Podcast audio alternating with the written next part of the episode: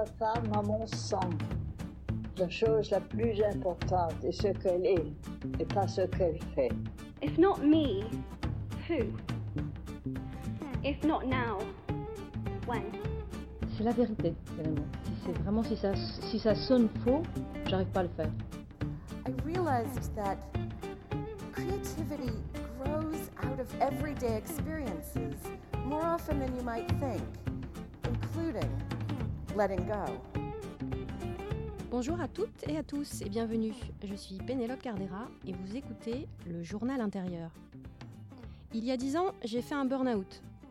J'ai réalisé jour après jour, en écrivant et en dessinant dans mon journal intime, qu'il m'aidait à me reconstruire, à m'accepter et à trouver ma voie. Comment faire de son journal un outil de découverte de soi, de développement personnel et de créativité débridée? Voilà l'expérience que je vous propose de partager dans ce podcast. Dans chaque épisode, je dialogue avec des femmes qui vivent leur créativité au quotidien. Elles partagent avec vous leur journal intérieur, la forme qu'il prend, de la vidéo au collage en passant par le blog, mais aussi comment elles l'utilisent et quels bienfaits elles en retirent. J'espère que cela vous inspirera et vous aidera à libérer votre créativité. Bonne écoute Aujourd'hui, j'ai le plaisir de vous partager ma conversation avec Muriel Lemarié, qui est thérapeute chamanique. Bonjour Muriel. Bonjour Pénélope. Je suis très heureuse d'enregistrer ce premier podcast avec toi. C'est un peu comme un retour aux sources pour moi, car c'est grâce à toi que j'ai découvert le chamanisme et la connexion étroite qui existe entre créativité et chamanisme. Depuis toujours, tu utilises des outils de créativité dans ta pratique de thérapeute chamanique. Et euh, titre personnel, je crois aussi que tu tiens un journal depuis de nombreuses années. Donc j'aimerais bien que tu nous en dises un petit peu plus. Et d'abord, est-ce que tu peux nous dire euh, quand et euh, dans quel contexte tu as démarré ton journal intérieur? Alors, ça remonte à très longtemps. Euh, mon premier journal, j'avais 8 ans quand j'ai commencé à le tenir. Et en fait, l'histoire, c'est que ma mère avait un, un cahier avec une grosse couverture en cuir qu'elle fermait avec un cadenas et on avait interdiction d'y toucher et on appelait ça un journal intime. Voilà. Et à l'époque, donc moi j'ai 45 ans, on est au début des années 80.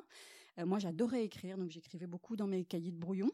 Et mon rêve, c'était d'avoir mon premier journal intime. Et l'année de mes 8 ans, ma mère m'a offert mon premier journal intime avec mon petit cadenas. Et mon, aventure avec les journaux intérieurs et les journaux intimes ont vraiment commencé quand j'avais 8 ans. Et après, ils ne m'ont plus tu dois avoir une sacrée collection de journaux alors. Il se trouve que malheureusement, j'en ai perdu quelques-uns parce qu'on a beaucoup déménagé avec ma mère et qu'au fil des déménagements, j'en ai certains qui se sont égarés. Donc, j'en ai pas énormément, énormément. D'accord. et qu'est-ce que euh, le journal euh, euh, t'a apporté quand tu l'as démarré à, à, 8 ans et peut-être qu'est-ce qui t'a apporté aussi au fur et à mesure des années? Qu'est-ce qui, qu'est-ce qui a changé véritablement dans ta vie? Et, et aujourd'hui, quel bénéfice vraiment tu, tu en retires? Wow, ça fait beaucoup de questions d'un coup. ouais, je suis désolée. Alors, euh, quand j'avais 8 ans, c'était vraiment l'endroit où je pouvais raconter tout ce que j'avais envie de raconter. J'étais une petite fille assez solitaire, ma maman travaillait beaucoup, donc j'avais pas beaucoup d'amis. Et puis, comme on déménageait souvent, c'était pas toujours simple de garder ses amis. Donc, mon journal intime, c'est vraiment devenu mon copain, mon ami, ma meilleure amie, celle avec qui on va papoter, on va pouvoir écrire ce qu'on a envie d'écrire. Et puis, quand j'étais petite, j'adorais écrire des poèmes. Alors, c'était l'endroit où je pouvais me répandre en, euh, en poèmes, en quatrains. Enfin, voilà. Donc, je m'amusais vraiment beaucoup. Et ça a toujours été ça dans ma vie. C'est-à-dire, j'ai toujours eu un journal avec moi, j'ai toujours eu un cahier, puisqu'après, j'ai pas forcément eu un, un, petit cahier avec un cadenas. Mais ah, t'as pas gardé le petit carnet avec le cadenas Non, je trouvais ça compliqué. Et en plus, comme je suis un peu étourdie, j'ai tendance à perdre les clés. Ah ouais, Donc, au bout d'un moment, je n'aurais pas pu écrire dans mon journal. Donc mes journaux sont devenus des cahiers, voilà, que je trimballais partout avec moi. Et ça a toujours été le lieu où je venais poser mes émotions, ce qui allait, ce qui n'allait pas, quand je me sentais en colère, quand je me sentais triste. C'était vraiment un, un confident. Et puis c'est l'endroit où je pouvais être honnête avec moi, l'endroit où je ne mentais à personne, où je me sentais en tout cas authentique, où je cherchais cette authenticité à travers, à travers les mots que je pouvais écrire. Voilà. Et puis surtout, j'avais cette sécurité de me dire, personne d'autre que moi n'aura accès à, à, cette partie de moi. Voilà. Quand j'étais enfant, c'était important pour moi d'avoir cet endroit.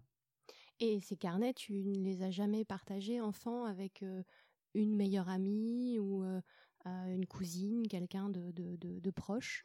Alors non. Euh, ça m'est arrivé de lire des morceaux, voilà. Alors plus de lire des poèmes ou des petites histoires, puisque j'adore écrire des petites histoires. Euh, mais rarement, j'ai rarement lu des choses euh, intimes. Voilà, ça faisait, c'est presque comme une relation entre mon psy et moi, mon, mon journal quand j'étais enfant. voilà, donc c'était des choses qui ne sortaient pas.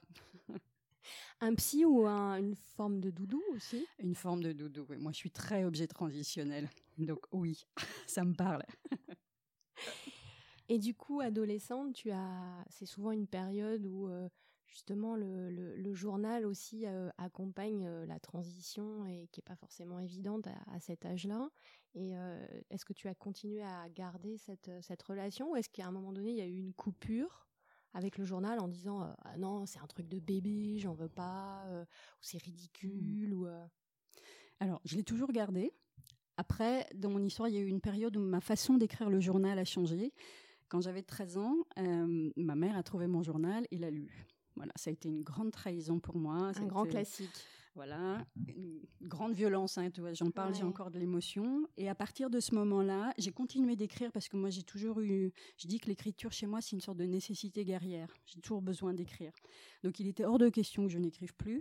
Par contre, j'ai commencé à transformer mon écriture et à mettre beaucoup plus de métaphores, de, de choses un petit peu plus complexes en me disant, puis moi à l'époque je lisais Baudelaire, des choses comme ça, alors je suis entrée un peu dans des choses un petit peu plus sombres, un peu plus spleen, en plus on est en plein dans l'adolescence, donc voilà, on a plein de choses à raconter, mais j'ai commencé à écrire de façon à ce qu'on ne comprenne plus, c'est-à-dire je me disais, si quelqu'un tombe dessus, il va pas comprendre ce que je raconte, il n'y a que moi qui pourra comprendre ce que je raconte. Donc du coup mon écriture a commencé à se modifier au moment de l'adolescence et pendant plusieurs années, c'est quelque chose qui est resté euh, très fermé, mon écriture est restée très fermée, voilà, mais parce que c'était important pour moi de continuer d'écrire. D'accord, une sorte de langage euh, codé, poétique et codé. Oui, exactement. Poétique et codé, ça me plaît bien.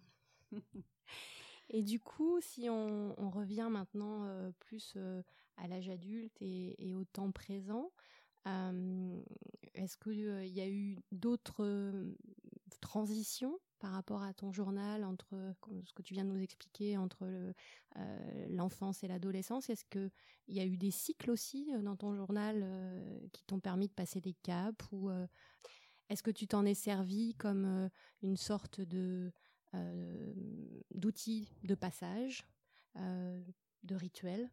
L'écriture peut aussi devenir un rituel? Oui, alors après, je ne sais pas très bien quoi répondre à part oui.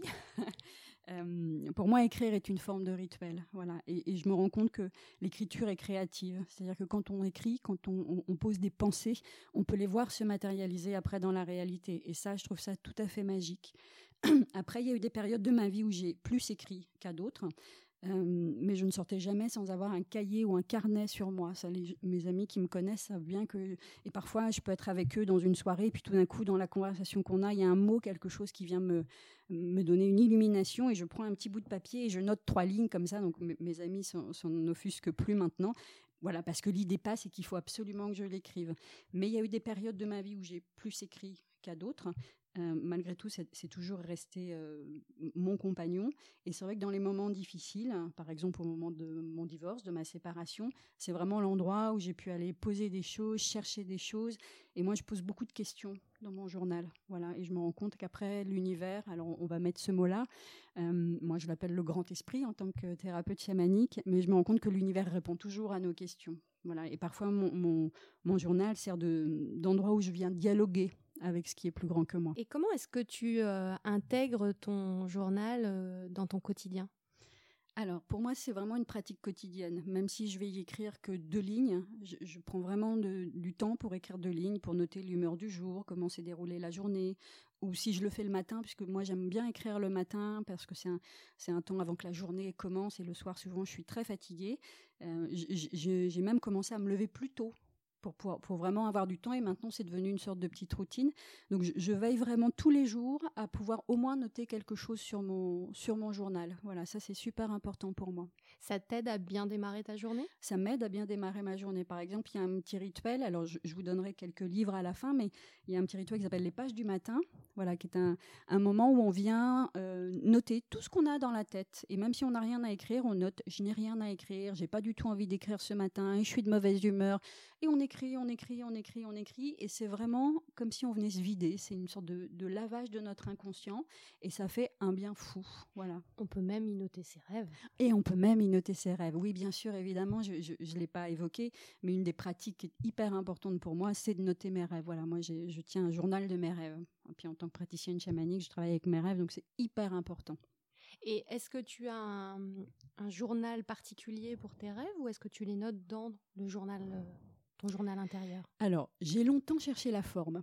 Euh, pendant un temps, j'avais plein de cahiers. J'avais le journal dans lequel j'écrivais mes idées, mes, ma vie, enfin voilà, mes émotions. J'avais un cahier pour mes, pour mes rêves, puis j'avais un autre cahier pour mes dessins. Et puis à un moment, je me suis dit, j'avais l'impression d'éparpiller ma pensée. Donc j'ai tout regroupé. Et en fait, au moment où j'ai tout regroupé dans le même cahier, mon journal intérieur a pris une dimension différente. Et ça, c'est devenu vraiment intéressant pour moi. Donc, par exemple, ce que je peux faire quand j'ai un cahier, euh, je, le prends de l'autre côté, je le retourne de l'autre côté, et je l'appelle la boîte à rêves. Voilà, donc comme ça. Et à un moment, les, rêves et la réalité se rencontrent à un moment du journal, et je trouve que dans l'idée, c'est vachement joli. C'est génial ce que tu me racontes parce que je fais exactement la même chose. et là, on ne s'est pas consulté, c'est incroyable. voilà, mais je trouve que c'est vraiment symboliquement l'idée que le rêve et la réalité se rencontrent. Je trouve ça assez formidable et là, on le fait vraiment dans la réalité. Voilà. Après, moi, cet été, on m'a offert un, petit ordinateur sympathique.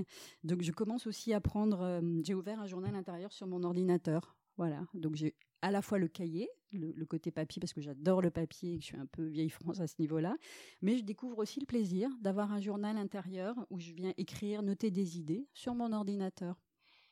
Mmh, du coup, tu ne notes pas les mêmes choses dans la version papier que dans l'ordinateur? Non, l'ordinateur va me servir plutôt à, classer mes idées. Par exemple, si j'ai des idées pour des ateliers, pour des choses que j'ai envie de faire avec les gens, je vais plutôt le noter maintenant sur mon ordinateur, alors que le journal intérieur est vraiment un endroit hyper intime à moi.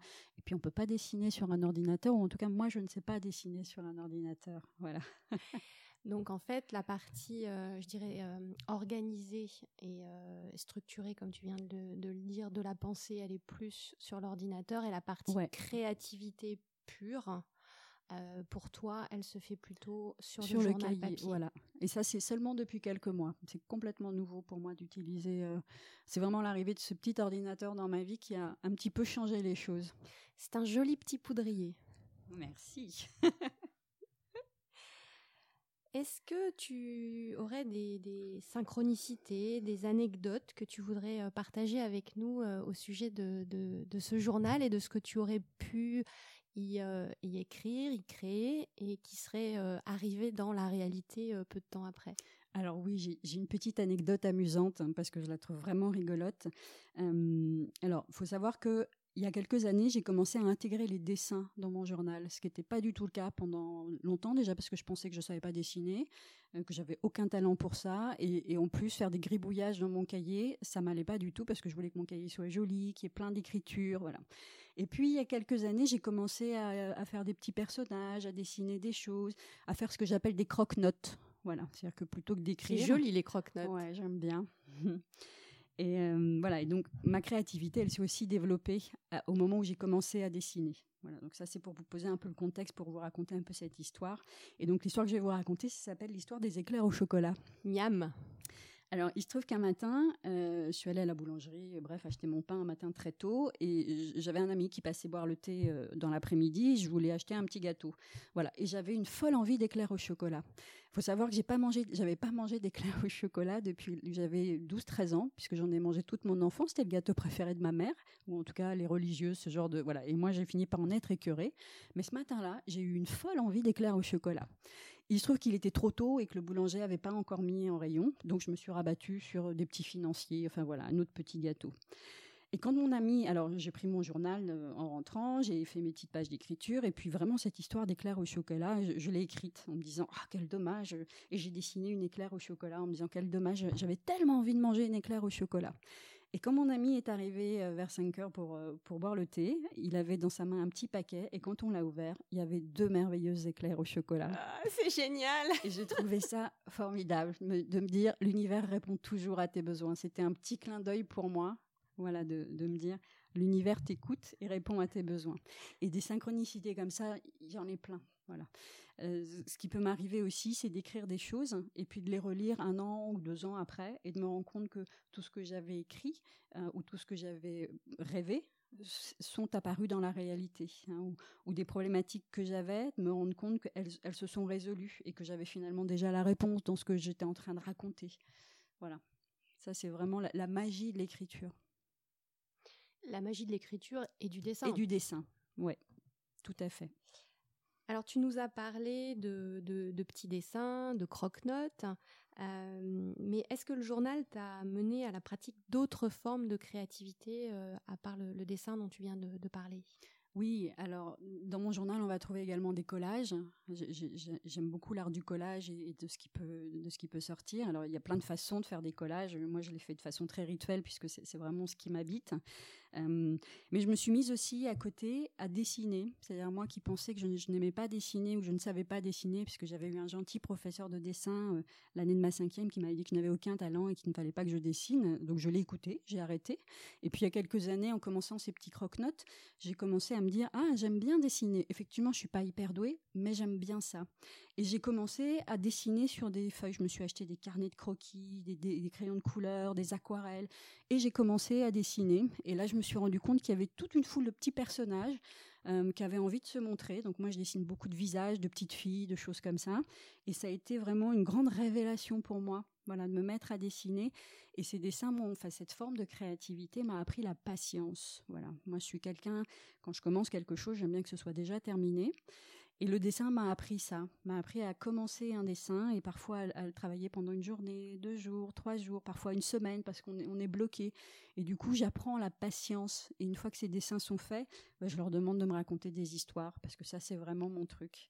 Mais en tout cas, voilà, j'ai développé toute une forme de créativité auquel, si on m'en avait parlé il y a encore cinq, six ans, j'aurais dit non, moi jamais je ferais de la peinture ou, je, je ferais jamais ce genre de choses. Et en fait, maintenant, j'adore ça. Voilà, c'est vraiment devenu euh, quelque chose de très complémentaire au travail d'écriture. C'est intéressant ce que tu dis parce que euh, on a tous un peu connu ça dans nos parcours scolaires, euh, des profs, alors qui, hmm. qui, pouvaient être soit hyper encourageants et justement développer. Hmm. Enfin, moi, je pense à une prof qui m'a beaucoup aidé sur la partie écriture, qui m'a encouragé à écrire notamment, mais en sens inverse, des gens qui peuvent effectivement porter tout de suite des jugements sur ce prof de dessin dont tu parles.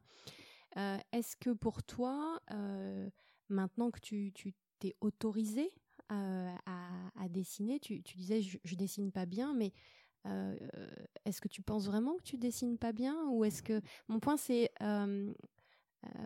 est-ce que tu penses qu'il faut vraiment savoir dessiner bien dessiner? Qu'est-ce que ça veut dire bien dessiner? Hmm. pour s'autoriser à dessiner dans son journal? Non, mais je crois que tu as raison. Moi, je, porte souvent des jugements sur moi, euh, et notamment par rapport au dessin, hein, comme quoi cette histoire de professeur reste encore marquée dans mon enfant intérieur.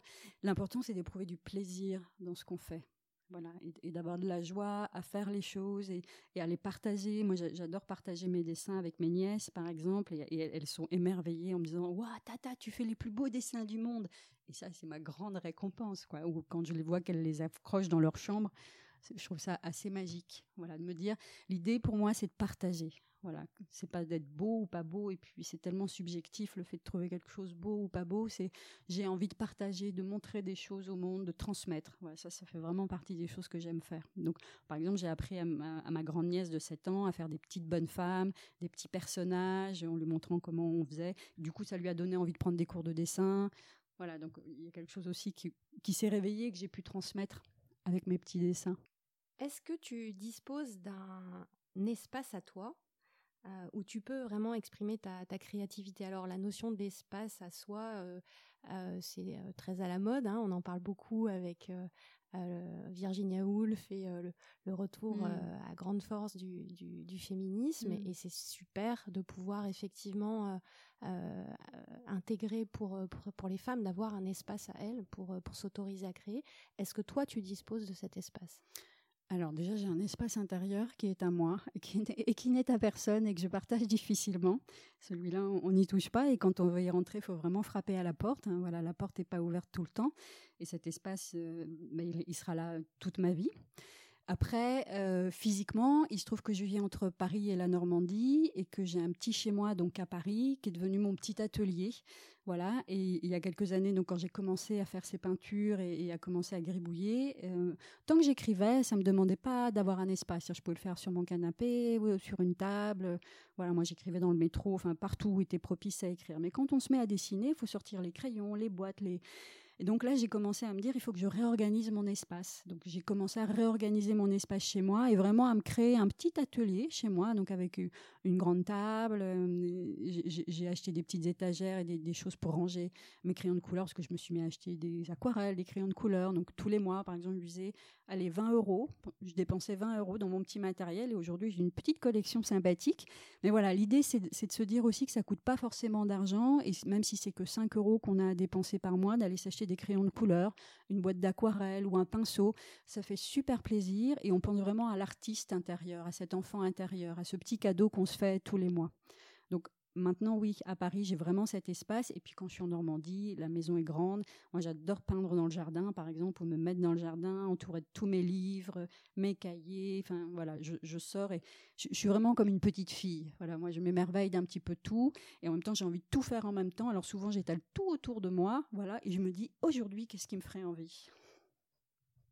Et là, tu peins avec les doigts. Euh. Alors, j'adore peindre avec les doigts. J'adore travailler avec la gouache, l'acrylique, les pastels, bien sûr, parce que là, on peut vraiment étaler, patrouiller. J'adore en avoir plein les mains. Voilà, je mets pas de gants quand je travaille. Et, après, quand je me lave les mains, même s'il reste un petit peu de peinture, je suis hyper contente d'avoir les mains un petit peu sales, pleines de peinture. Je me dis, ah, ça fait de moi une super artiste. J'ai travaillé toute la journée avec ma peinture. Bref, j'adore. C'est vraiment très régressif pour moi. Qu'est-ce que ça signifie pour toi le journal intérieur, le terme journal intérieur? Pour moi, le terme journal intérieur, c'est le journal, c'est l'objet. le journal, c'est ce qui est quotidien, ou en tout cas hebdomadaire. Hein, ça, dépend à quel rythme on, lit son journal. Mais en tout cas, c'est un lieu où on vient poser des écritures ou des dessins. Et intérieur, parce qu'on parle de soi, hein, c'est ce que je, je, te disais au tout début de l'interview. Pour moi, c'est vraiment ce confident. Donc j'aime beaucoup cette idée du journal intérieur. Il se trouve que quand on en a parlé la première fois, on s'est rendu compte qu'on l'appelait de la même façon, hein, ou, parfois je les appelle aussi mes carnets de voyage intérieur. Voilà, c'est une, des deux façons euh, que j'ai d'appeler euh, d'appeler ce journal. Ouais. Alors, je sais que spiritualité pour toi est euh, quelque chose de, majeur dans ta vie. Et, oui. et donc j'ai vraiment vraiment très envie de te poser cette question. quel est le lien pour toi entre spiritualité et créativité Alors pour moi, les deux sont intimement liés. C'est-à-dire on ne peut pas parler de l'un sans l'autre et on ne peut pas vivre l'un sans l'autre. La spiritualité, euh, c'est un mot qui est un peu galvaudé, hein, puis on en parle beaucoup, et, puis en plus les pratiques chamaniques sont un peu méconnues, donc on a beaucoup de stéréotypes et beaucoup d'idées. Mais en tout cas, c'est l'idée euh, de s'ouvrir à ce qui est plus grand que soi et de se sentir reconnecté à tout ce qui est, à tout ce qui est vivant, à tout ce qui est énergie. Et pour moi, le process de créativité, c'est exactement la même chose. C'est s'ouvrir à ce qui est plus grand que soi. Qu'est-ce qu'on appelle une inspiration hein? Les artistes disent j'ai eu une inspiration. Voilà, moi, ça m'est arrivé sur des histoires où je bloquais à 3 heures du matin de me réveiller assise dans mon lit et de me dire ça y est, j'ai l'idée. Voilà, c'est vraiment comme si quelque chose nous descendait d'en haut et nous arrivait à l'intérieur de nous. Voilà, donc pour moi, les deux sont intimement liés et la créativité vient réveiller nos enfants intérieurs. Hein, cette partie de nous que souvent on a un peu maltraitée, Hein, ou alors qu'on a enfoui parce qu'il faut être grand, il faut être des adultes responsables, il faut aller au travail. Et puis parfois on a des vies euh, qui nous laissent pas beaucoup de temps pour avoir des espaces à soi. Et quand on vient travailler sa créativité, on vient réveiller notre enfant intérieur. Et il se trouve que moi, dans ma pratique chamanique, une des choses avec lesquelles je travaille et que j'aime particulièrement faire, c'est d'aller réveiller ces enfants intérieurs, d'en prendre soin, les soigner, de les écouter et de leur redonner une vraie place à l'intérieur des grands adultes que nous sommes. Moi, je rejoins totalement ce que tu dis. Euh, quand on, sait faire l'espace en soi, euh, quand hmm. on, lâche prise, en fait, euh, c'est là qu'on note que ce qu'on appelle l'inspiration, hein, hmm. qui descend véritablement.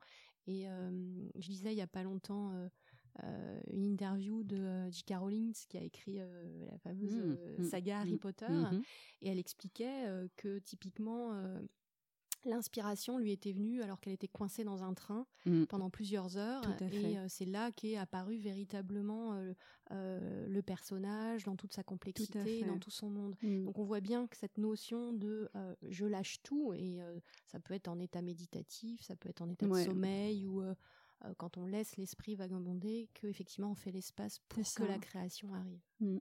Alors, une petite anecdote à ce sujet. j'ai- écrit un petit roman qui s'appelle La prophétie des arcanes et ne le cherchez pas, il n'est pas publié. Euh, Bientôt, bientôt, bientôt, bientôt. Chez tous les bons libraires. Et en tout cas, au départ, cette histoire, il y avait un personnage qui est une petite fille qui a 8 ans, qui s'appelle Miel. Et, euh, et je bloquais sur cette histoire. J'arrivais pas à avancer. Je, je voyais où je voulais l'emmener, mais j'arrivais pas à l'écrire et ça bloquait. Et puis, donc, quand c'est comme ça, je dessine. hein. quand je bloque, je dessine. Donc, je me suis mis à dessiner un soir. Et puis sur une feuille de papier que j'ai divisée en plusieurs, j'ai commencé à dessiner des petits visages. Voilà. Puis comme je fais d'habitude, je l'ai accroché sur mon mur. Puis je me suis endormie en, regardant ces petits personnages. Et donc c'est cette fameuse fois-là où à 3 heures du matin, je me suis réveillée, mais littéralement assise dans mon lit. Et il y avait une urgence. J'ai pris un morceau de papier et ces personnages que j'avais dessinés, en fait, sont des personnages de l'histoire. C'est-à-dire, je me suis rendu compte à ce moment-là que ma petite Miel, ce petit personnage, euh, elle n'était pas du tout seule à vivre cette aventure et qu'en fait, il y avait presque, il y avait cinq enfants, cinq autres enfants. Et puis cette histoire qui au départ racontait une histoire a pris une autre dimension, c'est-à-dire qu'il y a eu d'autres mondes qui sont venus se greffer, etc. Et voilà, ça, c'est vraiment le processus de l'inspiration. Comment tout d'un coup ça peut descendre alors qu'on s'y attendait pas. Et c'est vrai que même moi j'ai été étonnée de cette histoire en me disant waouh, mais c'est beaucoup plus grand que moi en fait. Je- moi je voulais juste écrire une petite histoire et j'étais partie pour écrire une histoire qui allait faire trois quatre petits tomes. Donc c'était une dimension complètement différente. Quel cadeau Ouais, c'était un merveilleux cadeau, voilà. Et des choses comme ça, vraiment, si vous tenez votre journal intérieur, si vous vous amusez, parce que l'idée c'est vraiment d'être dans la joie et dans l'amusement, il en arrive tout le temps. Et est-ce que euh, pour toi, c'est euh, nécessaire euh, véritablement d'avoir cette pratique au quotidien Ou est-ce que c'est plus important effectivement de d'être autour de, de la joie et de se dire bah si je le fais pas aujourd'hui, je suis pas dans la culpabilité, je le ferai demain. C'est quoi pour toi le bon équilibre? Alors, l'important c'est de le faire quand on en a envie. Ça, ça fait partie des bases. Après, de mon expérience, si on le fait de façon régulière, il se passe des choses. Voilà. Et évident, si j'ai pas envie d'écrire dans mon journal intérieur, je vais pas me culpabiliser en me disant oh là là, mais aujourd'hui j'ai pas écrit, ça fait deux jours que j'ai pas pris le temps d'écrire. Et en même temps, si juste je prends une minute dans ma journée pour ouvrir mon cahier et dire aujourd'hui j'ai pas écrit dans mon cahier parce que j'ai pas pris le temps, j'ai pas eu le temps, j'ai eu une journée de dingue, c'est déjà continuer le processus. Moi, je, pense hein, que la régularité est extrêmement importante parce qu'à force d'avancer, on rentre de plus en plus loin dans notre subconscient, puis dans notre inconscient, et on vient ouvrir des portes. Alors que si on le, on fait notre journal une fois dans les nuées, voilà, comme on dit, euh, tiens, bah, j'ai un truc à écrire, ou tiens, j'ai envie de dessiner, bien sûr que ce sera super et on éprouvera de la joie. Mais si on veut vraiment connaître un résultat et sentir le processus qui se met en, en œuvre et la magie du journal intérieur, je crois qu'une régularité, en tout cas, est nécessaire. Moi, j'ai noté aussi que euh, j'avais des périodes où, je- où euh, j'avais pas envie. Tu parlais de l'envie tout à l'heure. Mm. Euh, et du coup, euh, ça devenait une contrainte, Mm. le fait d'écrire tous le- les matins, parce que moi j'ai ce rituel aussi Mm. tous les matins. Euh, après, ça peut être aussi dans la journée, hein, je, Mm. me, je, me, je me réduis pas seulement au matin. Mais j'ai noté que quand je le faisais pas pendant une journée, deux journées, même si j'ai pas de culpabilité, quand j'analyse les choses quelque part, c'est ça peut aussi être des fois une fuite, quelque chose que je n'ai Oui. pas Mm. envie de décrire parce qu'émotionnellement c'est trop fort et que je suis en train d'essayer de le traverser. Oui, tout à fait. Ça, je suis hyper d'accord avec toi. Je me rends compte que moi, les moments où j'écris pas dans mon journal, c'est que ce sont des périodes où, je suis en train de traverser quelque chose de difficile, où j'ai du mal à aller le regarder. Parce que forcément, quand on se met à écrire, quand on, ou quand on se met à dessiner, on commence à regarder, à voir, puisqu'on met hors de soi. Donc, c'est une façon de prendre de la distance. Moi, j'appelle ça se mettre en position méta. hein. c'est je, prends de la, distance par, par rapport à moi. Et quand on veut pas aller écrire dans son journal, ou qu'on se dit non mais j'ai pas le temps, non mais j'ai pas envie, puis de toute façon c'est pas une obligation. Hein. Enfin moi j'ai une, une part de moi comme ça qui est très râleuse et qui trouve toujours vachement d'excuses à, à tout ce qu'elle doit faire. Le côté rebelle. C'est ça, c'est mon enfant rebelle. Euh, et en général, elle est rebelle parce qu'elle elle a peur, elle a peur du changement, elle sent qu'il y a des choses qui sont en train de s'ouvrir. Hein, donc elle, elle, elle, elle ose pas aller dans le cahier parce qu'elle se dit si je vais dans le cahier, je vais me mettre à nu et là on va me voir. Et j'ai pas très envie qu'on me voit. Donc moi, je, suis- oui, oui, je suis tout à fait d'accord avec toi. Alors, est-ce que euh, tu aurais des petits conseils, des sources d'inspiration à partager avec nous, des livres, des, pratiques, des petits rituels Tu parlais tout à l'heure des petits rituels du matin. Mhm. Alors, ce que, que- quand j'ai- préparé un petit peu l'interview, j'ai un petit peu réfléchi à, ce que j'avais envie de partager avec vous. Et donc, moi, ma singularité, c'est que je suis thérapeute chamanique. Et dans le chamanisme, la créativité est vraiment au cœur des pratiques chamaniques. Hein, on, on a souvent une image du chaman, soit qui prend des plantes, soit qui tape sur son tambour. Mais en réalité, les chamans utilisent beaucoup de processus euh, de créativité. Ils dessinent, ils tissent, ils enfilent des perles, euh, voilà, ils travaillent avec leurs rêves, ils font des dessins dans le sable, ils font des mandalas dans la nature, etc., etc. Et pour les chamans, ou en tout cas pour les peuples chamaniques, euh, cette créativité est une façon d'être en lien avec ce qui est plus grand que soi. Ça matérialise ce qui est plus grand que soi dans la réalité. Et les chamans appellent ça des objets de pouvoir. Voilà. Donc moi, je travaille beaucoup comme ça dans, dans, dans mon, dans mon journal. Et donc, par exemple, ce que je pourrais vous proposer, c'est euh, donc moi, je, mixe des outils d'art-thérapie et des outils chamaniques. Donc, je pourrais vous proposer, par exemple, euh, un collage. Alors, il y, y a un truc qui est très à la mode qu'on appelle les tableaux de vision. Je ne sais pas si certains d'entre vous en ont entendu parler. Ces collages où on vient coller tout ce, tout ce dont on a envie. Et je me suis inspirée de ça pour en faire un rituel. Et si vous voulez, je le partage avec vous. Ah oui, super. Alors, l'idée de ce collage, c'est de poser une question. Et la question, c'est qu'est-ce que je souhaite voir apparaître dans ma vie? Alors, dans ma vie professionnelle, dans ma vie personnelle, dans ma vie amoureuse, dans ma vie de mère, dans voilà, ou en général. Et cette question, on se la pose plusieurs fois et on vient sentir à quel point elle est importante pour nous. Ensuite, on prend des magazines qui traînent à la maison ou on demande aux copines si elles n'ont pas des vieux magazines. On les étale autour de nous. Et alors, moi, je rajoute un petit truc en plus. Je prends un dé. Voilà. Et je lance un dé pour savoir le nombre de magazines que je vais pouvoir utiliser. C'est-à-dire, je viens vraiment travailler avec la puissance de l'inconscient. Ah, j'adore. Donc, par exemple, la dernière fois que je l'ai fait, j'avais le droit à trois magazines, euh, ce qui me semblait peu. hein. Il y a ma petite, mon enfant rebelle qui a dit trois magazines, on n'y arrivera jamais, c'est pas suffisant. Voilà, mais on l'a fait avec trois magazines. Donc, je tire au hasard trois magazines dans ceux que j'ai devant moi. Je range tous les autres pour pas être tentée. Et ensuite, pendant dix minutes, je feuillette tous les magazines à la recherche des images qui vont répondre à cette question qu'est-ce que je voudrais voir apparaître dans ma vie? Mais tu ne te limites pas en nombre d'images. non, je me limite en, en temps. Alors pourquoi on fait ça? Pour éviter au conscient hein, de venir dire non mais ça c'est pas joli, non mais ça ça j'ai pas envie, voilà, et de commencer à travailler, continuer à travailler avec ce qu'on appelle nos anciennes mémoires, nos anciens fonctionnements. Alors que quand on a 10 minutes, on va vraiment à l'essentiel. On balaye les pages. Tiens cette image me plaît. Je sais pas pourquoi elle me plaît cette image, mais je la prends. Paf, je la déchire, je la mets de côté. Une fois qu'on a fait ça, on rassemble toutes les feuilles qu'on a à déchirer, et puis ensuite on prend entre 20 et 30 minutes pour faire notre collage. Alors, c'est bien de prendre des feuilles au minimum des A3. Voilà, parfois on peut travailler avec des, formats raisins aussi, où ça dépend un petit peu de ce qu'on fait. Et pendant 20-30 minutes, alors on se chronomètre aussi, euh, et ben on prend nos, nos images, voilà, et là on commence à faire notre collage. On va pas utiliser toutes les images qu'on a récoltées. hein. Souvent on est un petit peu plus gourmand, voilà. Mais l'important, c'est toujours d'avoir dans sa tête qu'est-ce que je veux voir apparaître dans ma vie? Et quand je prends cette image, je me dis est-ce que ça, ça m'évoque quelque chose que j'ai envie de voir apparaître dans ma vie?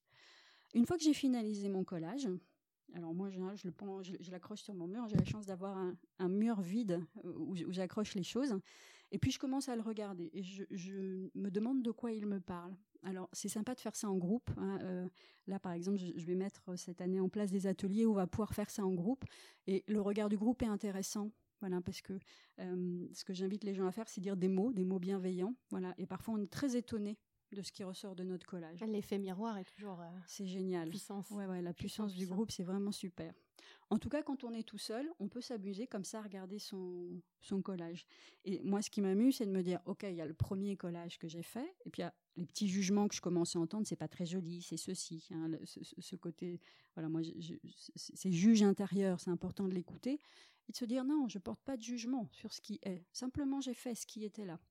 Et puis au fur et à mesure des jours qui passent, on découvre des images. Voilà, on se dit ah tiens mais j'avais pas vu que cette image elle, elle parlait de ça. Par exemple, je me souviens d'une fois où j'ai collé une image. Pour moi, c'était une petite fille dans une roulotte avec son petit chien devant la roulotte. Et je trouve que quand je m'en suis rendu, quand plusieurs jours après, je me suis rendu compte qu'elles étaient deux. C'était des jumelles, une blonde et une brune, et que devant la roulotte, il y avait également deux chiens, un blanc et un noir. Et je ne l'avais pas vu. Et ça, c'était complètement extraordinaire pour moi, plusieurs jours après, de me dire waouh, est apparu ce dessin. Donc en tout cas, une fois que vous avez fait votre collage, c'est là où moi je passe au rituel chamanique. Vous allez imaginer euh, qu'un cercle doré entoure votre, euh, votre dessin comme une bulle, comme s'il y avait une bulle dorée, ou en tout cas avec des émanations de lumière, qui entourait votre collage. Et ensuite, vous allez imaginer et visualiser que vous tirez de l'énergie de l'univers. Alors, on peut le faire littéralement, c'est-à-dire on lève les bras. Voilà, là, je suis en train de le faire, mais on ne me voit pas. Euh, je confirme, je confirme. Voilà, on lève les bras et on vient tirer de l'énergie qu'on met dans cette boule de lumière. On vient charger au niveau énergétique notre boule de lumière. Alors on peut faire ça pendant plusieurs jours ou le faire en une grosse session, on se dit pendant 20 minutes, on vient tirer l'énergie. En tout cas, on sent qu'à un moment, la boule d'énergie est pleine. Quand elle est pleine, on laisse sortir un tout petit filet d'énergie. Alors tout ça toujours en visualisant. Hein. On laisse sortir un petit filet d'énergie qui va aller se reconnecter, se répandre dans notre réalité. On peut fermer les yeux Oui. pour être On ferme Plus les yeux, on peut, on peut faire allumer une petite bougie, se mettre de l'encens. euh, Voilà, l'important c'est d'être détendu et surtout de croire en ce que vous faites. Ne cherchez pas à savoir comment ça va marcher, pensez simplement que ça va marcher. Et cette petite, ce petit filet d'énergie, quand il va se répandre dans la réalité, c'est une façon d'aller transmettre à notre réalité voilà ce que je voudrais voir apparaître dans ma vie. Et comme c'est chargé d'énergie, ça va pouvoir commencer à se matérialiser. J'en ai fait un la semaine dernière, oui, je, parle de ça avec vous, et j'ai commencé, deux, trois jours après, il y a des choses qui ont commencé à apparaître auxquelles j'avais pas pensé. Voilà, j'ai j'ai abandonné par exemple un vieux rêve d'enfant auquel je tenais mordicus, et en fait je me suis rendu compte qu'il s'était transformé ce rêve d'enfant. Voilà, c'était plus le même rêve, en tout cas plus dans la même forme. Voilà, et c'est grâce à ce collage que je m'en suis rendu compte. Donc c'était une- à la fois une grande tristesse parce qu'il a fallu que je fasse le deuil de ce rêve d'enfant et en même temps une grande joie de me dire ah mais j'ai un rêve nouveau qui apparaît et franchement j'y aurais pas pensé si j'avais pas fait ce collage. En fait, c'est un rêve qui s'est transmuté, tu l'as catalysé. Exactement. Magique. magique. mais la vie est magique. Alors, je crois que tu avais aussi quelques, quelques bouquins euh, à nous conseiller. Oui, pour ceux qui ont envie de, de vivre l'aventure du journal intérieur ou d'enrichir leur pratique, euh, je vais vous transmettre moi les, les livres qui ont enrichi ma pratique ces dernières années. Euh, alors il y a les livres d'Anne-Marie Jobin, voilà, c'est vraiment ma chouchoute, je l'adore. Extraordinaire. Voilà, ah ouais, parce que toi aussi tu les connais, hein, Ouais, Pénélope, et, hein. euh, elle, a f- elle fait des formations en ligne aussi qui sont, qui sont très chouettes parce que comme Ah, elle est savais canadienne, tu Oui, sais, c'est compliqué. Ouais. Elle, fait, elle, elle vient pas forcément en France. Et du coup, euh, moi, j'avais fait un séminaire avec elle euh, en ligne. Et en plus, comme ça, tu peux le Ah. faire à la vitesse que tu veux. Tu peux refaire les exercices autant de fois que tu veux. C'est Ah, vraiment super. super. Ah bah toi, je, je, je vais noter parce que je c'est vrai que je, je suis pas très, euh, j'utilise pas beaucoup les, choses en ligne, mais c'est vrai que c'est- j'avais très envie de travailler avec elle, donc serait peut-être une façon de pouvoir travailler avec elle. En tout cas, vous tapez Anne-Marie Jobin sur votre moteur de recherche. Elle, elle en a écrit plusieurs. Le plus connu, c'est Le Journal Créatif. Voilà, moi j'en ai plusieurs d'elle et vraiment ils sont super. C'est des mines d'idées, de conseils, de voilà. Donc lancez-vous si vraiment vous avez envie. Euh, un deuxième livre que j'aime beaucoup aussi, c'est un livre de Maud Simon qui s'appelle Fais ce qu'il te plaît. Euh, alors, c'est un programme en 12 semaines, mais vous n'êtes pas obligé de le faire en 12 semaines. hein, pour ceux qui, voilà, c'est parfois compliqué de prendre du temps au quotidien. En tout cas, de la même façon, c'est plein de petits exercices qui vont venir vous faire réfléchir sur vous. Euh, voilà, c'est pour développer aussi votre bon thérapeute intérieur. Voilà, et ça, je pense que c'est important. Euh, alors un, un livre que beaucoup de gens connaissent et je sais que tu le connais Pénélope puisqu'on en a déjà parlé ensemble, c'est le livre de Julia Cameron, Libère ta créativité ou Libérez votre créativité. Je ne me souviens jamais très bien du titre. C'est ça, libérer votre créativité. Et pareil, là c'est une mine de, de petits exercices qui viennent nous faire réfléchir sur nous. Euh, moi j'y ai intégré des dessins. Je, me- je me souviens où, où elle demandait d'aller chercher un souvenir d'enfance. Voilà, et je me suis souvenu d'un inspecteur de l'école quand j'avais 6 ans qui m'avait un peu traumatisé. Donc j'ai dessiné ce méchant euh, inspecteur de l'école. Voilà. Et, enfin bref, je me suis un petit peu amusée. Je ne vais pas rentrer dans les détails, mais elle propose voilà plein de petits outils comme ça. C'est aussi en 12 semaines d'ailleurs. hein, Ouais. euh, et euh, pour info, euh, on peut le faire plusieurs fois. Ouais. Euh, moi, je sais que je l'ai fait une première fois, je le refais. Mm. Euh, et euh, pas de culpabilité. moi, je l'ai pas fait en 12 semaines, je l'ai fait en plus de 4 mois. Ouais, voilà, Et- moi aussi. hein. J'ai commencé bien pendant deux mois. Pareil. Et puis la vie m'a rattrapée. Euh, j'ai dû abandonner, euh, voilà, de, de pouvoir suivre ce rythme parce que quand même c'est un- c'est un rythme assez soutenu. Voilà. Et du coup, effectivement, il n'y a pas de culpabilité. Et maintenant, je le fais un petit peu plus calmement et parce qu'il y a aussi plein d'autres choses à faire et qu'on a envie de faire. Mais en tout cas, c'est un, joli livre, voilà, et qui coûte vraiment pas cher. On le trouve en poche. voilà, tous les bouquins que je vous donne, on les trouve tous en, poche, sauf ceux d'Anne-Marie Jebin, mais ça vaut vraiment le coup d'investir euh, un petit peu dans, ces livres. Et le dernier, qui est un, livre que moi j'aime beaucoup aussi, qui est un livre d'Elisabeth Gilbert, euh, qui s'appelle Comme par magie. Ah oui. Elle, elle est connue parce qu'elle a écrit Mange, Prix, M, hein, qui c'est un film aussi, euh, voilà. Mais donc elle, est surtout connue pour ce pour ce livre-là. Et donc il y a deux trois ans, elle a elle a écrit Comme par magie et c'est pareil. Elle raconte son histoire sur l'histoire de l'inspiration. C'est une mine d'idées. En tout cas, moi, ça m'a fait du bien de lire ce livre et je, je le je l'offre euh, très régulièrement à mes amis artistes ou qui ont envie de créer ou voilà. Donc offrez-vous-le. Il est sorti en poche, donc aussi euh, voilà, on peut se faire plaisir sans se ruiner. Super, génial. Bah écoute, euh, merci Muriel pour tous ces bons conseils et puis euh, pour ton partage. Et je vous dis à très bientôt. À bientôt. Merci Pénélope. Merci infiniment à Muriel pour sa confiance et son accueil. Pour découvrir son travail, vous pouvez aller sur son site chamanismethérapie.com. Je vous ai aussi mis l'ensemble de ses recommandations sur le site journalintérieur.com, rubrique podcast. J'espère que cet épisode vous a plu et n'hésitez pas à le partager avec vos proches. Vous pouvez aussi écouter les autres épisodes et me suivre sur Instagram. Merci beaucoup pour votre écoute et à très bientôt